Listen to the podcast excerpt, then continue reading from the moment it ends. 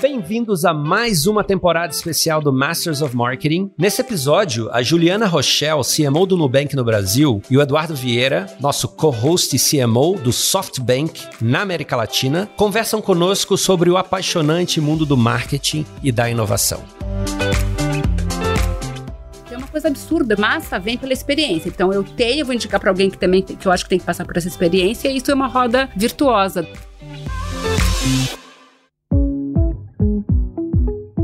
Olá pessoal, mais um episódio dessa série especial do Masters of Marketing 2023. Fabiano, começamos muito bem e uma convidada aqui que há muito tempo já eu tô tocando a agenda dela para trazer, mas antes, fala um pouquinho pra gente, por que que essa temporada demorou um pouco mais para voltar? Bom, a temporada demorou um pouquinho porque a gente estava trabalhando, né, Pacete? A gente fez um evento pequenininho, né, um evento pequeno para 5 mil pessoas ali em abril e deu um pouquinho de trabalho, um pouquinho mais de trabalho do que a gente imaginava, mas foi sensacional. Dois dias dias de evento, nosso Impact Brasil 2023, com mais de 60 sessões, mais de 130 speakers. Foi um negócio assim sensacional. Saiu muito melhor do que a gente imaginava, muitos desafios também. É, não, não tem jeito de fazer omelete sem quebrar ovo, como diria minha avó, não é? Muito bom. E o Edu Vieira é o nosso estreante da temporada, já não é mais estreante, né? O segundo episódio aqui com a gente. Edu, muito obrigado, viu, pela presença. Super prazer, sempre, sempre uma delícia conversar com vocês. Edu, que é CMO do SoftBank, tá, traz sempre um olhar do marketing da comunicação que está muito relacionado à trajetória dele, mas agora com um temperinho desse ecossistema de investimento, startups, que a gente tanto gosta também. E a Ju, Juliana Rochelle, CMO Brasil do Nubank, que está aqui, que esteve no Impact também. Ju, obrigado e bem-vinda, viu? Obrigada a vocês, uma delícia ser estreante, primeiro podcast da vida. Você sabe que a gente gosta muito. E de, de vai querer, De estreante. e você vai querer gravar pra sempre. Vou ficar, assim, viciada. É. Então pronto. Provavelmente você não vai gostar de se ouvir, porque eu não gosto. Ninguém gosta, né? Ninguém mas... gosta, mas tem problema. O que mas importa é estar tá aqui. É muito bom, o podcast é muito bom. Ju, obrigado. Eu começo as perguntas sérias e o Fabiano traz sempre um, um, um easter egg aqui. E aí, Fabiano? É, então, eu tava, eu tava dando uma stalkeada, porque não tem outra forma, né, Ju, de, de fazer essas perguntas se a gente não dá uma stalkeada. E eu tava olhando o Instagram da Ju ontem e falei assim putz, tem nada, ela não joga um tênis, um pickleball, tipo a nossa última, última convidada, de repente algum esporte radical e tal. Mas eu percebi uma coisa, eu percebi que o Instagram dela era super organizado. E aí eu perguntei para ela, eu falei, Ju, você é virginiana? Por que que tá tudo tão organizado assim? Aí ela falou, o que, que você falou, Ju? Eu sou uma geminiana com alma virginiana. Mas eu tenho, eu sou pouco, assim, do, do social, né? De dividir muitas coisas. Só quando tem algo muito relevante. Mas tem uma coisa de simetria e sistemática importante, assim, na a vida. A simetria do A Insta simetria da é... Ju é sensacional. São todas as fotos simétricas de uma forma assim que você olha e fala, uou! Então seja muito bem-vinda, Ju. Obrigada. Um prazer ter você aqui. A gente adora a primeira vez das pessoas, porque isso aqui é um vício, tá? Você começa e nunca mais para. Que delícia. Olha que interessante, aqui tem uma simetria também na tua carreira. Ó, a, e me corri se eu estiver errado, Vamos tá? Ver. A Ju intercalou, não foram todas essas, mas eu peguei de um período específico. Tá Toyota, bom. depois Samsung, né? Foi pra tecnologia. Depois Electrolux, Google, Electrolux. Aí ela voltou pro, pro Google por, pro meio do YouTube, né? Isso. E aí foi, e aí foi pro Nubank que vai completar um ano agora em junho. Tem, tem uma, uma, uma dinâmica aqui, consumo tecnologia, consumo e tecnologia. Como que foi essa carreira até aqui? Eu tenho uma coisa muito, muito que me move, que é curiosidade. Né? Eu acho que a curiosidade é que leva a gente a querer aprender coisas novas e não sossegar muito quando aquilo se torna muito lugar comum. Então, quando eu comecei minha carreira, né, comecei lá em serviços, essa parte que você colocou, eu quase virei ali uma, uma service driven só na essência. Depois de oito anos em serviço, falei, cara, eu preciso pegar no que eu vendo. Eu preciso ter essa experiência do que, que é construir uma marca de algo, né, factível do ponto de vista físico. E quando eu entrei na indústria automotiva, que é uma indústria super interessante, mas obviamente com, né, com características bem específicas, aquilo me apaixonou, né? Do que, que era construir uma proposta de valor para o consumidor, entender, falar com engenharia, falar com produto, eu amei aquilo. Porém, quando eu mudei para Samsung, o bichinho da tecnologia me picou. E aí, quando esse bicho pica, é que nem picar aqui no, no, no podcast, podcast, mesma coisa. Quando ele pica, você fica com aquela inquietude. Voltei para a indústria, né, pela Electrolux, mas hoje eu me vejo, assim, muito dentro da tecnologia, né? E tem um papel importante de mulheres em tecnologia que eu também gosto de abraçar e tento fazer isso valer ao, ao redor da minha trajetória toda. E quando é, esse um ano já de Nubank, como que foi? Porque aqui a gente tá falando, a gente tá falando de uma empresa que com, com serviço, mas é tecnologia pura, né? Que, que nasce também em essência como tecnologia. Como que foi essa, esse um ano?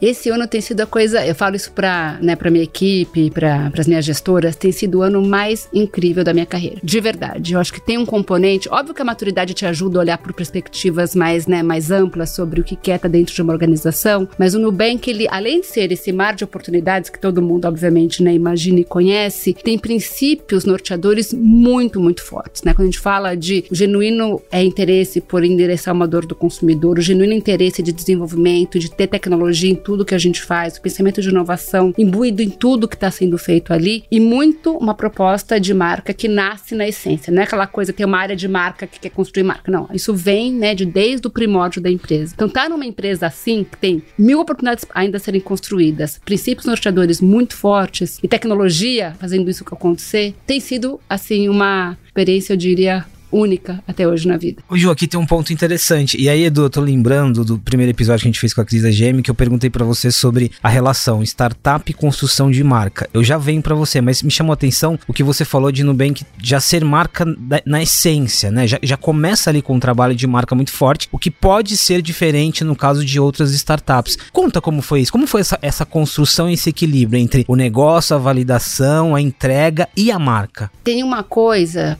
que é, que é muito bacana, né? O Nubank quer que os consumidores nos amem fanaticamente. Isso é o primeiro princípio da empresa. Para alguém amar a gente, a gente precisa conquistar esse amor, né? Não é uma coisa que você fala, me ama, ah, confia em mim. É um processo de conquista e de relacionamento. Então, nesse olhar de ter consumidor muito ali apaixonado pela marca, a gente foi olhar o que, que é servir esse consumidor com excelência, o que, que é desenvolver um produto que resolva uma dor de fato. E isso, obviamente, gera o quê? Produtos bons geram recorrências que geram amor, que geram recomendação, então, quando eu falo de marca, é muito menos sobre aquela, aquele lugar de marca só da próxima campanha, mas para o lugar de marca de fato, né? De como essa proposta de valor tá transpirada em tudo que a gente faz hoje. Desde o, da pessoa que está ali pensando nos modelos de crédito, até a pessoa que está em CX, olhando para a experiência de atendimento ao cliente, até marketing, até produto. Então, isso facilita muito minha vida, né? Eu não preciso advogar a favor da marca, ela já vem no DNA da organização. Tem um lance aqui de, de propósito, né? Propósito, como você falou, mas de, de essência muito forte, muito né? Forte. Aí aqui, Edu, a gente entra num ponto, talvez não seja o oposto do que a gente falou,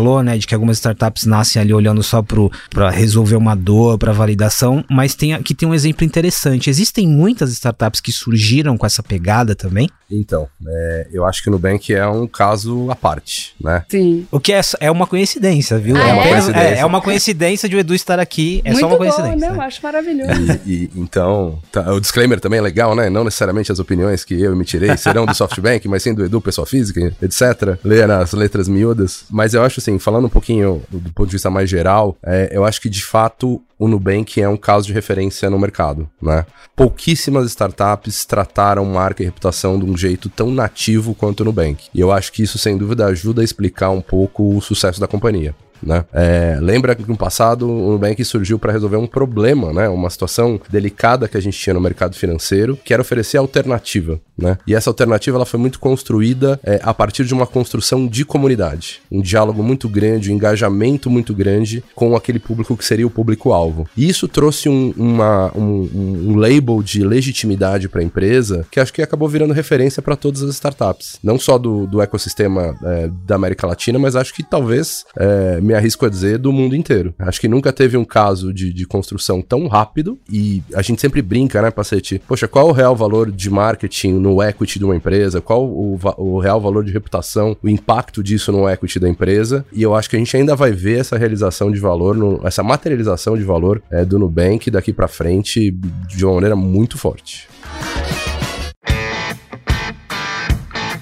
Ju, agora aqui tem, tem algo interessante também, muito conectado ao que você falou de propósito. Tem um lado da marca amada né? Sim. E isso ficou muito claro, é, principalmente no início ali, né? Nossa, tem o Nubank faz isso enquanto talvez os concorrentes não façam. Ao mesmo tempo, na mesma proporção, uma, uma marca amada, ela tá muito em evidência, né? Ela começa a ser cobrada também. Qual que é esse desafio do equilíbrio? Porque aí, essa marca amada que começa como uma startup virou um dos maiores bancos da nossa região, né? Não, essa pergunta é ótima, porque Nubank, ele gera assunto, pro bem e pro mal, né? A gente tem muita exposição, obviamente uma marca que foi construída de um lugar muito proprietário, muito único, e a gente tem uma legião de fãs de pessoas que defendem a marca. Eu nunca vi alguém defender banco nesse planeta. No caso do Nubank, a gente tem uma massa de consumidores absurda que advogam a favor da marca. Obviamente, quando a gente cresce exponencialmente, a gente também abre um lugar de pessoas que não estão tão satisfeitas ou que não estão favoráveis à marca assim. Então, o que a gente tenta fazer hoje é sempre se colocar no lugar da onde está vindo aquela dor ou aquele ponto de vista. Óbvio, tirando da frente o que é especulativo, o que é fake news, isso obviamente não é um lugar de conversa construtiva. Mas para aquele consumidor, né, que está trazendo a dor e que está se sentindo não atendido, a gente tem um, uma sistemática muito importante de entender da onde está vindo aquilo, né? E é genuíno. Né? Então a gente vai, vou dar um exemplo qualquer. A gente percebeu que na contratação de seguros celular tinha algum ponto que não estava fácil de compreensão para o consumidor com relação a alguma coisa que ele não estava entendendo. A gente foi a fundo e ajustou o produto por causa daquilo. Então eu não conheço tantas marcas, não conheço mesmo, já trabalhei em várias, como vocês viram, que tem esse nível de um, interesse, né, entender de onde está vindo aquele ponto de dor e reclamação, e dois, em resolver. Então, isso para mim nos leva para um lugar de ainda assim, né, com todo o tamanho que a gente tem, quase 80 milhões de clientes hoje na América Latina, ainda ser uma marca que é amada por 70% da nossa base. Tem um, um, outro ponto aqui que tá, tá, muito na essência de Nubank, que é o início ali ele foi muito baseado em escassez, né? Então não, não é simplesmente fazer um cadastro, tem toda uma, uma dinâmica. Claro que isso foi mudando, vocês foram adicionando produtos e serviços, mas o, o que fica dessa estratégia, assim? Primeiro, por que, que essa estratégia foi importante? Porque você vai criando ali uma certa euforia, né? Nossa, tal pessoa tem um Nubank, como que eu não tenho esse lance de exclusividade? Como que você traz isso na construção? Essa dinâmica de escassez e exclusividade é uma dinâmica do mercado que tem, do ponto de vista de gerar interesse e senso de urgência, é uma mecânica nova, né? não existe novidade nisso. O que houve no caso do Nubank, lá 10 anos atrás, foi fazer isso com ponto de dor real. Né? Então era muito menos sobre, ah, eu quero ter a próxima bolsa, próximo objeto, mas eu quero ter esse serviço que interessa uma dor, eu quero ser o primeiro a adotar esse serviço. E essa mentalidade está muito ligada do ponto de vista de estratégia de marketing, de como a gente endereça dores específicas de cada target. Então a gente está migrando agora para um novo segmento que a gente quer atuar, que é o segmento que a gente denomina de alta renda para o Nubank, que preconiza os mesmos, os mesmos princípios, mas não uma formulinha de marketing batida, mas o que, que a gente vai trazer de proposta de valor que aquilo de fato vai gerar um senso de urgência para aquele consumidor, para que ele se aproxime de nós com mais facilidade, com mais agilidade. Tem uma coisa muito interessante, você falou 10 anos, né? Eu estava semana passada no México, é, e há 10 anos atrás, a minha primeira viagem é, tocando a MMA é, foi pro México. E eu vi um, um, outdoor gigante do Nubank no México. E eu me lembrei lá atrás, há 10 anos atrás, como é que eu consegui um cartão do Nubank, que é muito interessante essa história. A gente estava num coworking, né? E eu nunca tinha ouvido falar do Nubank, era mais ou menos ali 2014. Era muito no comecinho, né? né? Imagina. Nunca, nunca tinha ouvido falar, fui pesquisar e tal. E aí a gente tinha um amigo em comum que falou assim: não, putz, é assim, assado, cartão roxo, tal, vai fazer isso, vai fazer aquilo, e automaticamente você fala assim, putz, mais um banco, né, e tal. Não, não, não é mais um banco, não, é difícil pra caramba você ter. Por exemplo, eu posso te indicar e você vai receber, mas se eu não te indicar, você não vai receber. E automaticamente aquilo dali gerou uma curiosidade né? E eu me tornei é, cliente, pessoa física de vocês naquele então. Mas o mais legal é que olhando a, a jornada recente minha, eu tenho um amigo meu que foi trabalhar lá, que eu não vou falar quem é, obviamente, mas eu falei assim para ele, falei, pô, aqui, pô, meu filho tem ultravioleta, mas eu não tenho ultravioleta. Ou seja, 10 anos depois, foi basicamente a mesma curiosidade que me fez me aproximar de novo da marca. E aí eu fiquei pensando, né? Quantas pessoas dessas 80 milhões que vocês têm de clientes no Brasil, no México, na Colômbia, não passaram por essa jornada de curiosidade? E talvez não tenha sido isso que foi a grande disrupção, não só na construção de marca, mas no serviço de banking Porque tem, uma, tem um quote global muito famoso, né? A gente não precisa de banco, a gente precisa do serviço de banking, né? E eu acho que vocês conseguiram resolver uma grande parte dessa, dessa equação. Tem, acho que tem duas coisas aí, né? Acho que curiosidade, sem dúvida, ela ajuda a, né, a, a, esse tipo de, de interesse do consumidor. Mas no caso do Nubank, acho que é uma, é uma roda tão virtuosa em que sentido? A gente começa com a curiosidade, o senso de escassez, né, e exclusividade que o paciente estava comentando. Só que na hora que você usa a plataforma, usa o produto, aquilo é tão fluido, é tão amigável, é tão transparente que você fica encantado. Aí você fala, então eu vou indicar para o próximo. Então hoje, se a gente olhar para nossos investimentos né, em aquisição de clientes, 70% ainda é de indicação. É ainda alguém. 70%. 70%. Uau. 70%.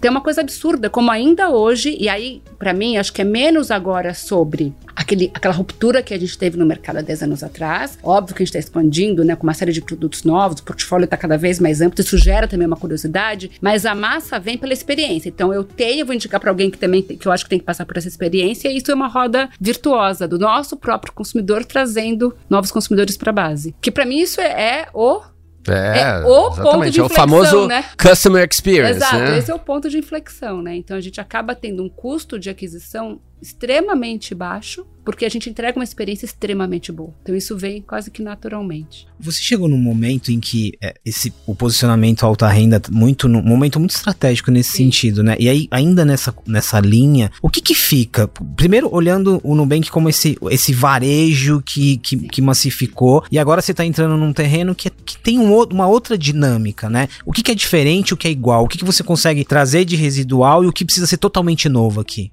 Tem várias coisas, né? Acho que primeiro a gente tem que repensar a proposta de valor para esse consumidor, né? Esse consumidor, no nosso caso, é acima de 12 mil reais, ele é um consumidor que ele está bem servido hoje. Não é que existe um mau serviço, né? Então, qual que é o tipo de proposta que a gente vai trazer para esse consumidor que vai fazê-lo entender que a gente tem uma solução melhor para ele hoje, né? Acho que esse é um primeiro ponto. Então, existe um repensar de proposta de valor importante aí. Do ponto de vista de marca, existe também uma evolução de como a gente traz é, lugares de amadurecimento para essa marca. É uma marca, apesar de ser jovem, mas ela também caminhou, né? Ela tinha 10 anos atrás, um ano, hoje ela tem 10. Então, como que a gente traz outras, outros princípios norteadores de marca para fazer com que esse consumidor de alta renda se sinta parte, se sinta escutado e se, e se veja, né? Usando, é, sendo parte dessa comunidade de Nubank. Então, isso é uma parte, porém, o grande ponto aqui de, de desafio é como que a gente faz tudo isso sem negligenciar quem está conosco e quem hoje né está conectado com a nossa verdade de marca mais ampla, né, que é verdade mais para o mercado mais amplo de cerca de 75 milhões de pessoas no Brasil. Então tem um desafio complexo aqui de construção de marca, complexo, mas interessante.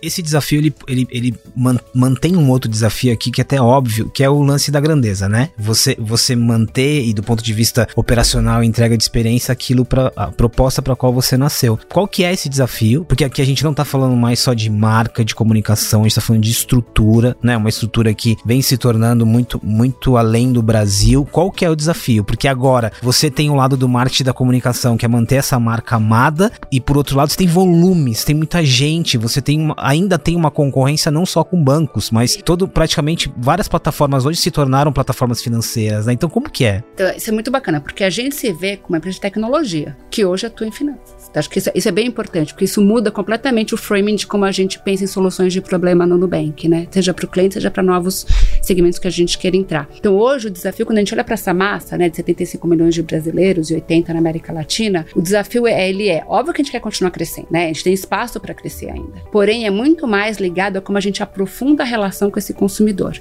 Então, só para vocês terem uma ideia, hoje, desse público de alta renda que eu estava aqui comentando, né, que é essa pessoa que está numa renda média acima de 12 mil reais, 60 30% já estão dentro do Nubank. Mas o que eles não têm hoje é a principalidade conosco. Então a gente tem esse desafio de aumentar tanto a principalidade desse target, que já está conosco, ele já tem uma conta no Nubank. Então a gente precisa entender que proposta de valor é essa para que ele de fato aumente né, essa relação conosco. E para o grande público, é como que a gente aprofunda essa relação, visto que a gente teve um portfólio que cresceu exponencialmente nos últimos dois anos. Então a gente tem seguro, tem empréstimo, tem financiamento, tem uma série de coisas, tem cripto, que não existiam há três anos atrás no portfólio. Então hoje esses são os desafios maiores maiores, né? E a marca ela vem a galope disso, né? Não existe a marca e o modelo de negócio, existe a marca que ajuda o modelo de negócio e vice-versa. É, Pacete, acho que esse, esse ponto que a Ju tocou é essencial. É aquilo que a gente sempre fala do walk the talk. É, agora, quando você tem tecnologia no centro, é, você tem, às vezes, um walk um pouquinho mais difícil, mas o talk ele tem que ser legítimo. Ele tem que ser absolutamente autêntico. Porque você parte de, uma, de um desenvolvimento de produto e de uma solução que precisa entregar alguma coisa, certo? Ou seja, ela tem que ser desenvolvida para isso, para que depois o consumidor consiga, na hora da experiência, se engajar e experimentar ali uma,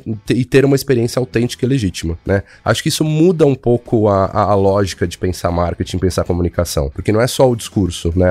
Apesar de a gente estar tá na era das narrativas e tal, é, mas acho que o ponto, quando você tem tecnologia no core, e isso acontece em, em várias empresas do, do, do, do, ecossistema que a gente trabalha, é, e acho que na América Latina tem se desenvolvendo numa velocidade absurda, você é meio que forçado a, a ter uma atuação um pouco mais, vamos dizer assim, coerente e que entregue um pouco mais de autenticidade apesar de, de, serem assuntos diferentes, tem uma relação direta com o que você estava falando, Ju, que era uma, uma, uma, experiência conectada com uma dor, né? Não era só experiência pela experiência, lá no início. Então, ela, ela, é, essa conexão é muito forte. Resolver um problema baseado em uma experiência que eu não tenho, que é uma experiência muito boa. Uma coisa muito interessante, você falou em comunidade, né? E esse teu foco na comunidade, para mim, é o que parece ser o grande ingrediente de sucesso de tudo que vocês fazem, né? Porque todo mundo aí querendo mais cliente, mais cliente, mais cliente.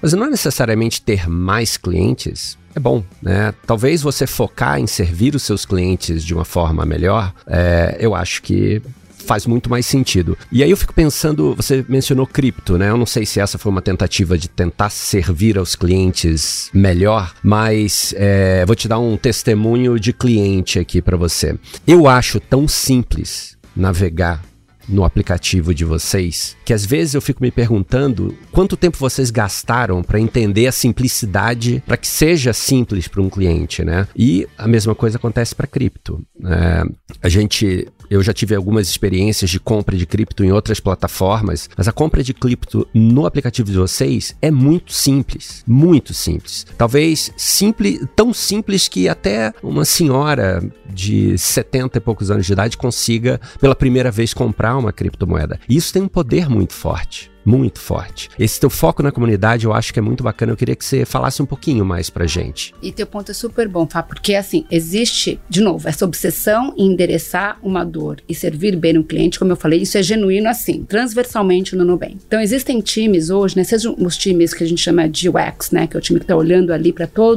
a exploração de como essa navegação vai ser mais importante, como ela vai ser mais fluida, mais didática, mais fácil, seja para uma pessoa de 60 anos ou mais, seja para alguém que acabou de entrar no mercado financeiro. Isso isso é uma verdade, um norte bem importante para todos os times. Então, isso do ponto de vista de UX. Né? Quando a gente vai para produto, é o mesmo pensamento. A gente precisa ter né, a, a, próxima meme dog, sei lá o que, da cripto, não. A gente precisa ter as melhores, né, as criptos que são hoje mais interessantes para o consumidor e facilitar essa, essa, essa relação com a compra de cripto. Então, o pensamento, ele é bem universal, não só na navegação que você, obviamente, percebe, mas como a gente expõe, como a gente traz aquele produto para o consumidor para que ele tenha clareza do que ele está contratando. Se aquilo de de fato é bom para ele, né? E se ele quer de fato engajar naquela decisão. E isso, para mim, acho que tem o, a, o, ponto mágico da transparência do Nubank, né? No, e quando a gente fala não tem asterisco, não tem mesmo. Né? Aquilo que você tá vendo é aquilo que você vai ter e pronto. Isso facilita demais a gente, quando a pessoa tá nesse fluxo, como você comentou agora de cripto, a se sentir confortável, né? Em tomar a decisão. Porque no fundo o que a gente quer é que as pessoas tenham automa automação e autonomia financeira. Né? A gente quer, a gente não quer a gente ditar o que você vai fazer, a gente quer que você tenha discernimento, conhecimento, tome suas decisões da forma que você melhor entender que são precisas, né, para sua, sua vida. Que eu acho que é outro exemplo de. É, é mais sobre o, o, uso e a experiência do que praticamente a comunicação. Tem uma analogia aqui que a gente faz com o episódio anterior, que a, a, a Cris da GM tava falando sobre eletrificação, né? Como faz, né, Cris? Como que a gente leva isso pro consumidor? E ali tinha um lado da educação, um lado, né,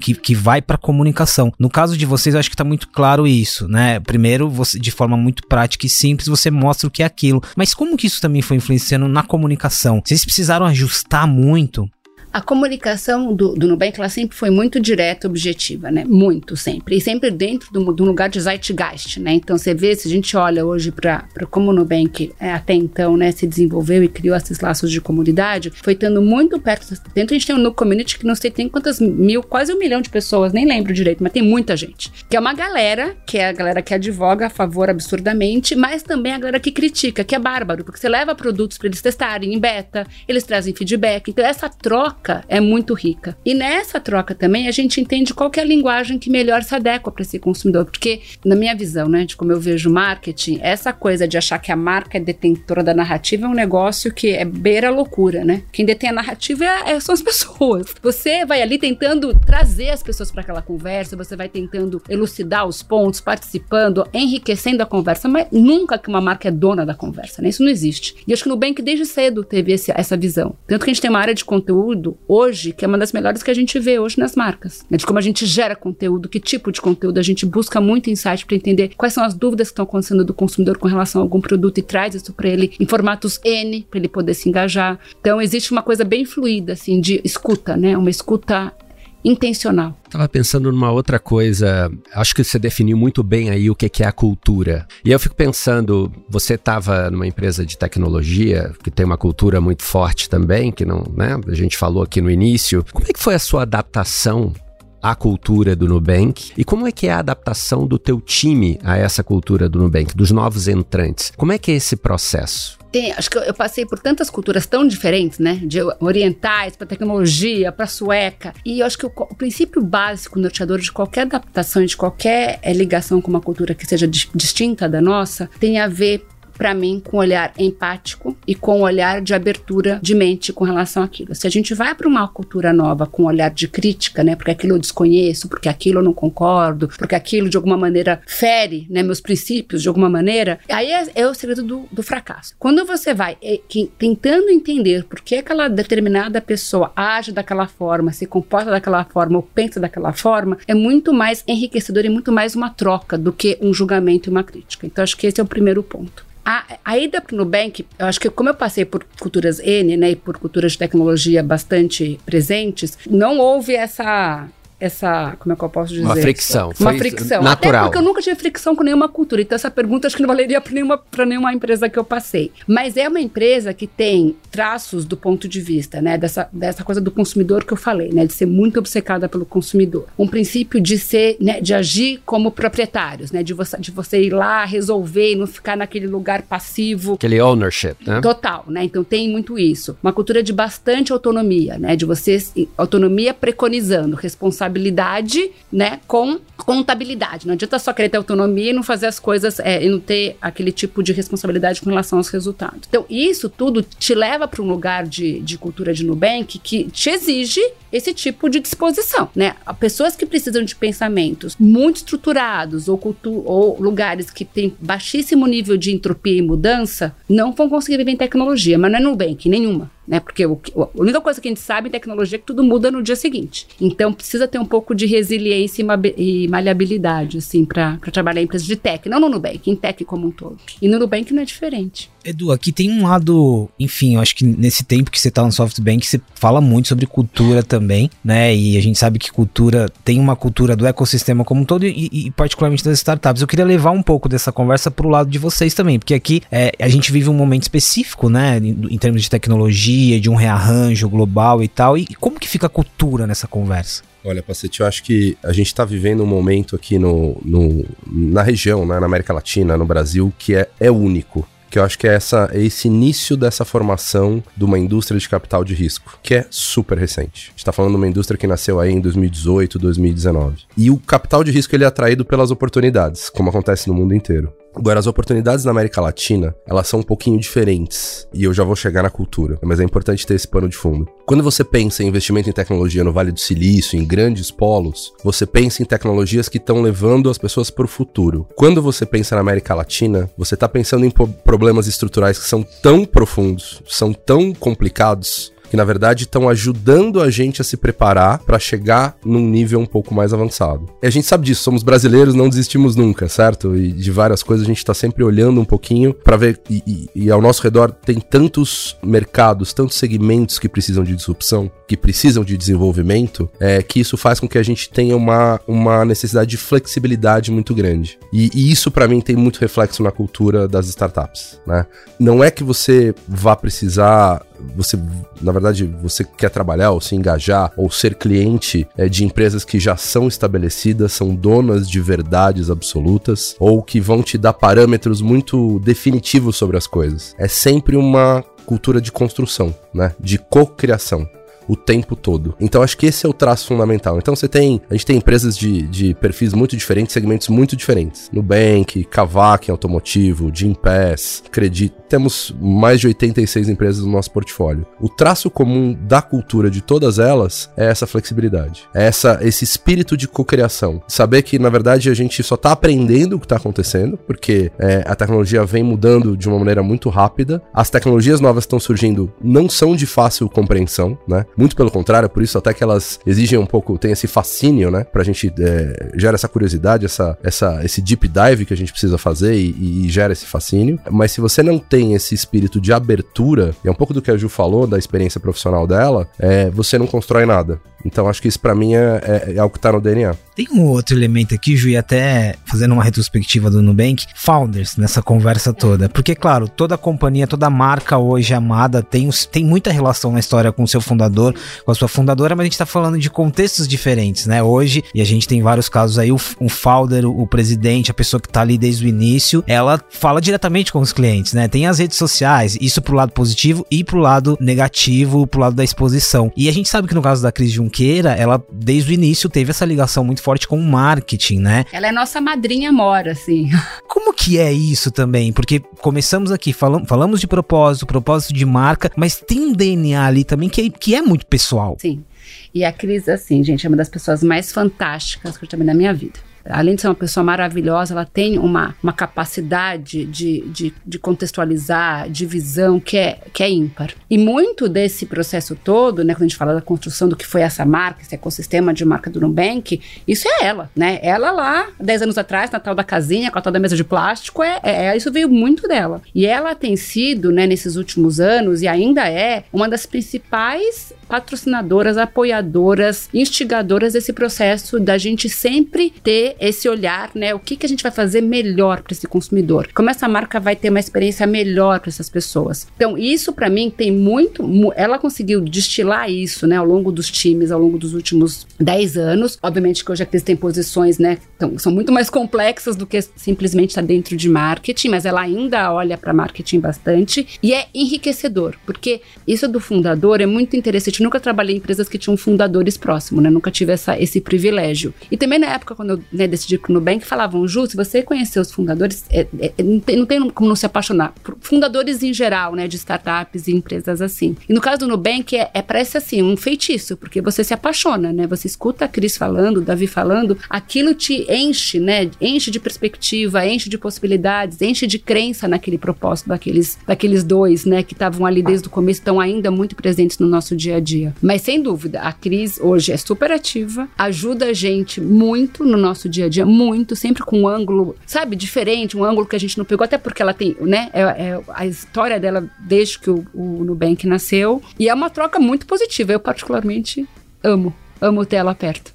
Edu, essa pergunta, eu vou fazer pra Ju, essa pergunta ela vale para você também. Aqui a gente tem um caso muito interessante, ainda na linha falando dos founders. Os founders que viram presidentes, que têm uma atuação muito forte. Eu acho que o lado em que eles ajudam tá, tá, muito, tá muito, muito forte, muito presente, mas em que momento que eles atrapalham? E não intencionalmente, atrapalham no sentido de às vezes sobrepor a, a própria marca, ou por estar exposto ali do ponto de vista de comunicação, falarem coisas, ou chamar a responsabilidade. A gente, a gente já presenciou crises nesse sentido que, por mais pontuais que sejam, elas trazem algum ensinamento, né? Então, qual que é também o equilíbrio? Porque tem, tem, tem muita gente que tá nos ouvindo aqui que é founder, que, que tá liderando projetos e que num processo de longo prazo e equilíbrio entre pessoa e marca, isso é muito importante também.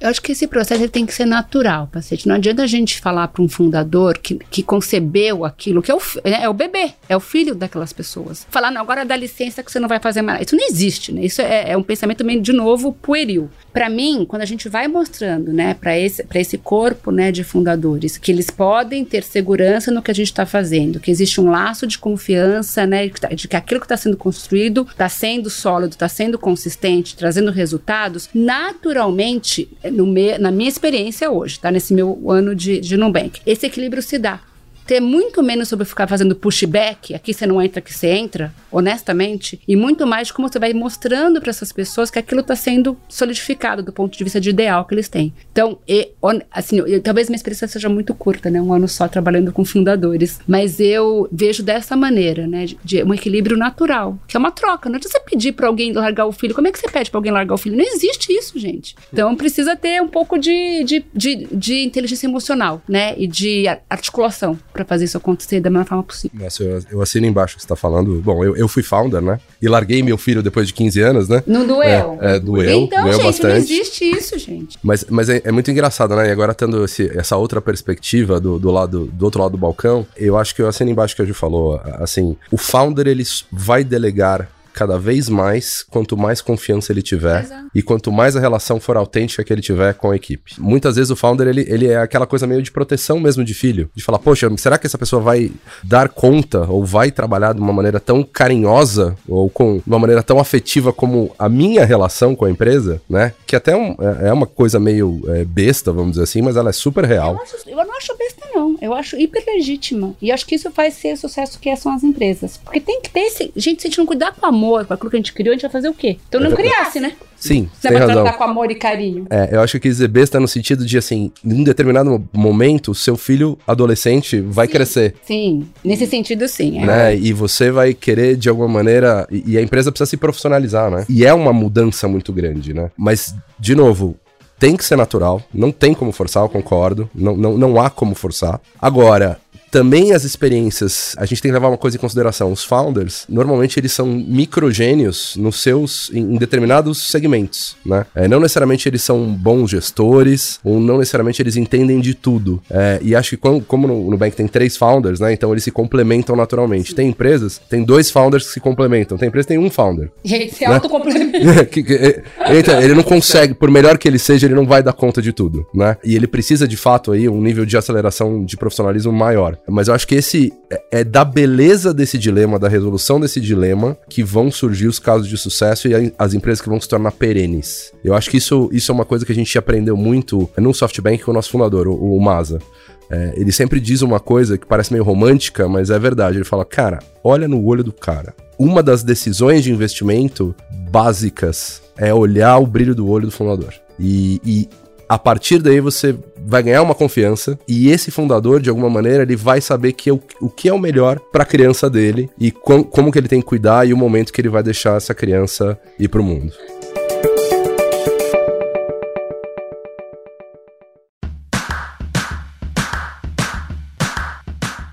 Essa discussão é tão importante. É, são vários os casos de profissionais, lideranças que passaram por aqui, que estavam em, em, em empresas, empresas de tradição e foram para startups, depois voltaram, continuaram, enfim, houve essa troca. Mas aqui tem uma leitura muito interessante, principalmente para você, CMO, que, está nos ouvindo e, e pode estar tá nesse momento fazendo essa transição, esse olhar de empatia, entre aspas, pro, pro, pro fundador. Eu acho que ao optar ou não por essa, por essa posição, acho que tem esse olhar, né? Qual que é o momento dessa empresa em relação. E também o momento do fundador ou qual a relação que ele tem, né?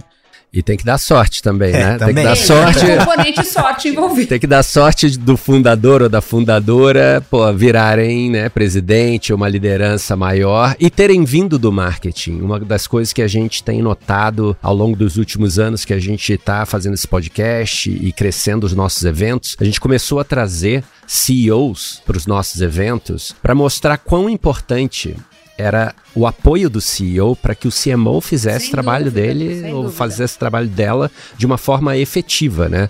E no caso do Nubank, quando junta né, a fome com a vontade de comer, é, a mágica aparentemente acontece, né? É, e aí, é, é, uma pergunta que eu tinha para te fazer, Ju. Vocês estão olhando, obviamente, o futuro, né? Né? E quando você olha o futuro, como é que você não executa o futuro hoje, mas como é que você olha a navegabilidade em direção a esse futuro como CMO? Acho que é bastante importante para a nossa comunidade também entender, olha, essa é a Ju, a Ju veio desse lugar aqui, agora ela está aqui no Nubank, ela está olhando o futuro dessa forma e ela está olhando mais importante, a navegabilidade e como é que a sua liderança te ajuda a navegar em direção a esse futuro.